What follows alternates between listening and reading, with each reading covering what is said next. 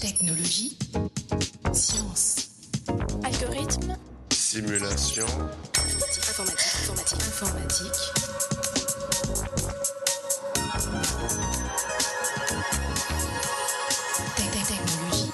Chers auditeurs, bienvenue dans ce 61e épisode du podcast Interstice. Les données audio sont au cœur de notre vie, que ce soit pour la communication parlée, les vidéos personnelles, dans les médias, la radio, la télévision, les divertissements, musique, cinéma, jeux vidéo, etc. Toutes ces données nécessitent parfois d'être manipulées, séparées, retravaillées. Pour en discuter, nous recevons Emmanuel Vincent, chercheur dans l'équipe INRIA Multispeech au centre INRIA Nancy Grand Est. Emmanuel Vincent, bonjour. Bonjour. La séparation de sources sonores fait à juste titre partie de votre quotidien, puisque c'est votre spécialité. C'est un domaine de recherche quelque peu intrigant pour les non-initiés. Pouvez-vous nous expliquer brièvement de quoi il s'agit?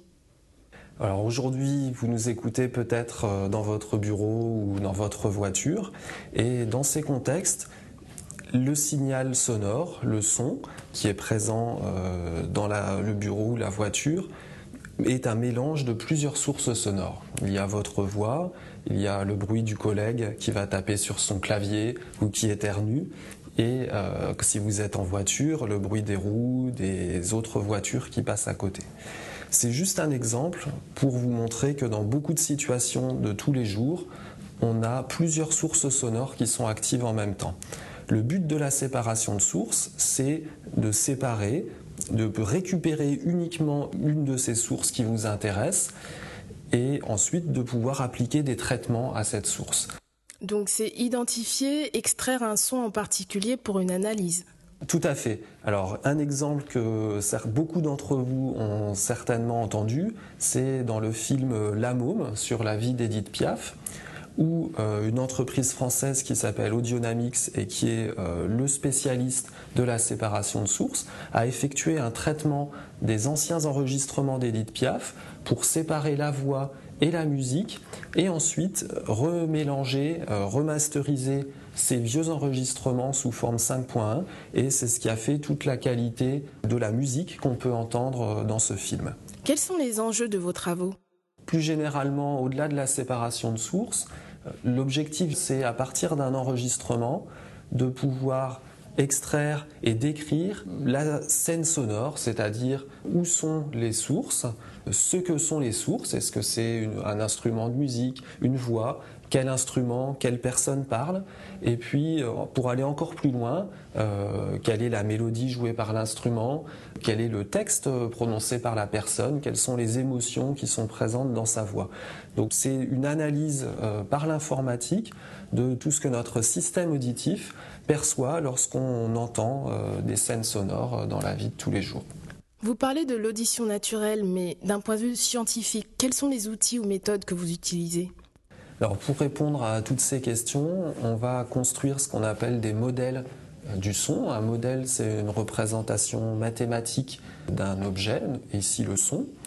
Et ces modèles, ils vont s'inspirer euh, de différentes choses qu'on sait sur le son. Qui vont s'inspirer en partie de l'audition, mais pas seulement. Euh, on va aussi utiliser la physique des sons. On va utiliser des techniques d'apprentissage qui vont nous permettre de faire coller ces modèles autant que possible aux données sonores euh, qu'on aura enregistrées.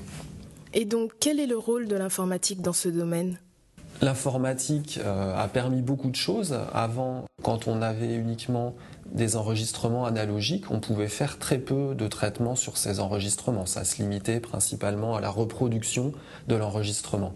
Donc l'informatique a rendu possible euh, ce champ scientifique et les dernières avancées en informatique qui nous ont permis de progresser encore. Je citerai par exemple d'un point de vue hardware aujourd'hui la grosse puissance de calcul qui est rendue possible par les GPU, donc les cartes de traitement graphique, nous permet de mettre en œuvre des modèles beaucoup plus complexes que ceux qu'on utilisait avant et qui ont donc une puissance de représentation du monde réel euh, bien supérieure à ce qu'on pouvait faire il n'y a ne serait-ce que, que 5 ans. D'un point de vue plus théorique, d'autres branches de l'informatique comme le machine learning, c'est-à-dire l'apprentissage statistique, nous ont aussi permis de mettre en œuvre des modèles plus complexes et en combinant cela à nos connaissances propres sur la perception sonore et la physique des sons, on a euh, engrangé des progrès importants dans les 5 à 10 dernières années. Et quels sont les défis scientifiques auxquels vous devez faire face?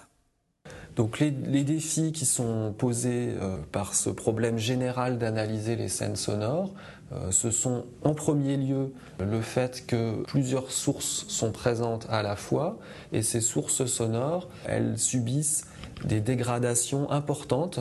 Par exemple, quand on enregistre à distance, le son va se réfléchir sur les murs, sur les parois de la pièce et va donner lieu à ce qu'on appelle la réverbération qui va euh, noyer un petit peu le son par rapport à un enregistrement proche de la bouche de la personne qui parle, par exemple. Et d'autre part, quand tous ces sons s'ajoutent, il y a énormément de diversité. La voix d'une personne, un instrument de musique, un klaxon, ce sont des sons très différents qui vont nécessiter des modèles euh, différents et euh, beaucoup de données pour pouvoir euh, apprendre avec ces techniques d'apprentissage statistique toute la diversité des sons possibles. Donc voilà les défis qui sont posés par les données elles-mêmes. Maintenant, du point de vue traitement de ces données, il y a un défi en termes de puissance de calcul qui va être nécessaire pour pouvoir mettre en œuvre ces modèles. Et donc une part importante de notre recherche consiste aussi à chercher des façons d'apprendre et d'utiliser euh, les paramètres de ces modèles avec aussi peu de calcul que possible. Donc on a parlé de séparation de sources, de localisation et d'identification de voix. Est-ce que ces traitements se font indépendamment ou partagent certains points communs? Alors chacun de ces traitements euh, a des spécificités par rapport aux autres, mais si on veut résoudre le problème global de comprendre la scène sonore telle que le ferait notre système auditif, on a besoin de mettre en œuvre tous ces traitements en même temps. Par exemple, si vous enregistrez une voix à, euh, distance, à un mètre ou deux mètres, pour faire la séparation de sources, je vais avoir besoin d'abord de localiser où est la voix et ensuite pour euh, reconnaître la personne qui parle et ce qu'elle dit, je vais avoir besoin d'avoir déjà fait la séparation. Donc ces traitements vont s'enchaîner et une autre difficulté à laquelle on fait face, c'est d'arriver à enchaîner ces traitements sans propager les erreurs d'un traitement à un autre. Par exemple, si j'ai mal localisé la source au début, qu'il y a une petite imprécision sur la localisation, je ne veux pas que cette imprécision euh, génère une grosse imprécision de séparation et une encore plus grosse imprécision sur l'identification de la personne et de ce qu'elle dit. pour cela, on utilise à nouveau des outils de statistique pour caractériser l'incertitude ou la confiance qu'on a sur les données en sortie de chaque traitement et pour propager cette incertitude ou cette confiance à travers la chaîne des traitements. Quelles sont les perspectives de recherche envisagées Dans les perspectives, il y a l'extension euh, du champ d'application des techniques actuelles à des cas de plus en plus difficiles. Aujourd'hui, la reconnaissance de la parole, par exemple, c'est une application qui marche relativement bien euh, quand on est dans des conditions pas trop bruitées et qu'on parle à proximité du micro. C'est probablement quelque chose que vous avez déjà expérimenté vous-même. Si vous parlez euh, à votre assistant euh, sur votre téléphone et que vous tenez le téléphone à peu près en face de votre bouche, ça va généralement bien se passer. Mais il faut qu'il n'y ait pas de bruit autour. Tout à fait. Et donc aujourd'hui, commercialement, ça devient intéressant d'étendre ça à des conditions où le micro est beaucoup plus loin de la bouche et à partir de là, l'énergie du signal de parole devient euh, de moins en moins forte par rapport à celle du bruit environnant puisqu'on est plus loin du micro. Donc ça c'est une première perspective et ce n'est pas qu'une perspective applicative puisque ce défi applicatif nous oblige à définir de nouvelles euh, approches théoriques pour résoudre le problème. Une autre perspective, c'est d'aller encore plus loin après avoir euh, reconnu la parole ou le son, d'aller dans des tâches qu'on dit de plus haut niveau, c'est-à-dire de plus haut niveau cognitif, par exemple, euh, de faire de la recommandation de musique Pour faire cela, il faut pas seulement euh, décomposer le son, mais analyser ce qu'une personne peut aimer ou pas euh, dans tous les détails de tous les instruments euh, d'un enregistrement qui va permettre de recommander un autre enregistrement que cette personne pourra aimer. C'est un exemple, une autre perspective d'analyse en sortie des traitements qu'on peut faire et qu'on est en train d'étudier aujourd'hui, c'est pour les robots. Les robots, aujourd'hui, ils ont des façons de percevoir le monde qui sont beaucoup basées sur des capteurs de type laser ou ultrason ou sur des caméras et le son est encore peu développé. Et quand on y réfléchit, dans la vie de tous les jours, euh, la communication parlée véhicule beaucoup d'informations par rapport euh, à ce qu'on peut voir. Par exemple, vous regardez le journal télévisé sans le son, en général, ça va être moins intéressant que si vous le regardez sans l'image. Et c'est pareil quand on communique euh, avec les personnes tous les jours.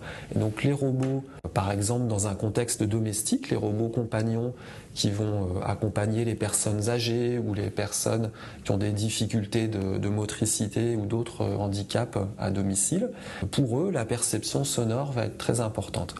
Et après qu'on donne la capacité au robot d'analyser le son, mais il faut lui donner aussi la capacité de répondre en fonction de ce qu'il a analysé. Par exemple, de se déplacer dans la pièce pour se rapprocher de la personne qui lui parle, ou bien de déclencher une alarme si, par exemple, une personne est tombée et qu'il a besoin d'appeler les secours. Et donc il y a à nouveau ce problème de robustesse et de euh, propagation des erreurs euh, qu'il faut éviter pour que à la fin la bonne décision soit prise. Emmanuel Vincent, merci d'avoir accepté cet entretien. Merci. Chers auditeurs, à la prochaine et n'oubliez pas les sciences du numérique avec Interstice.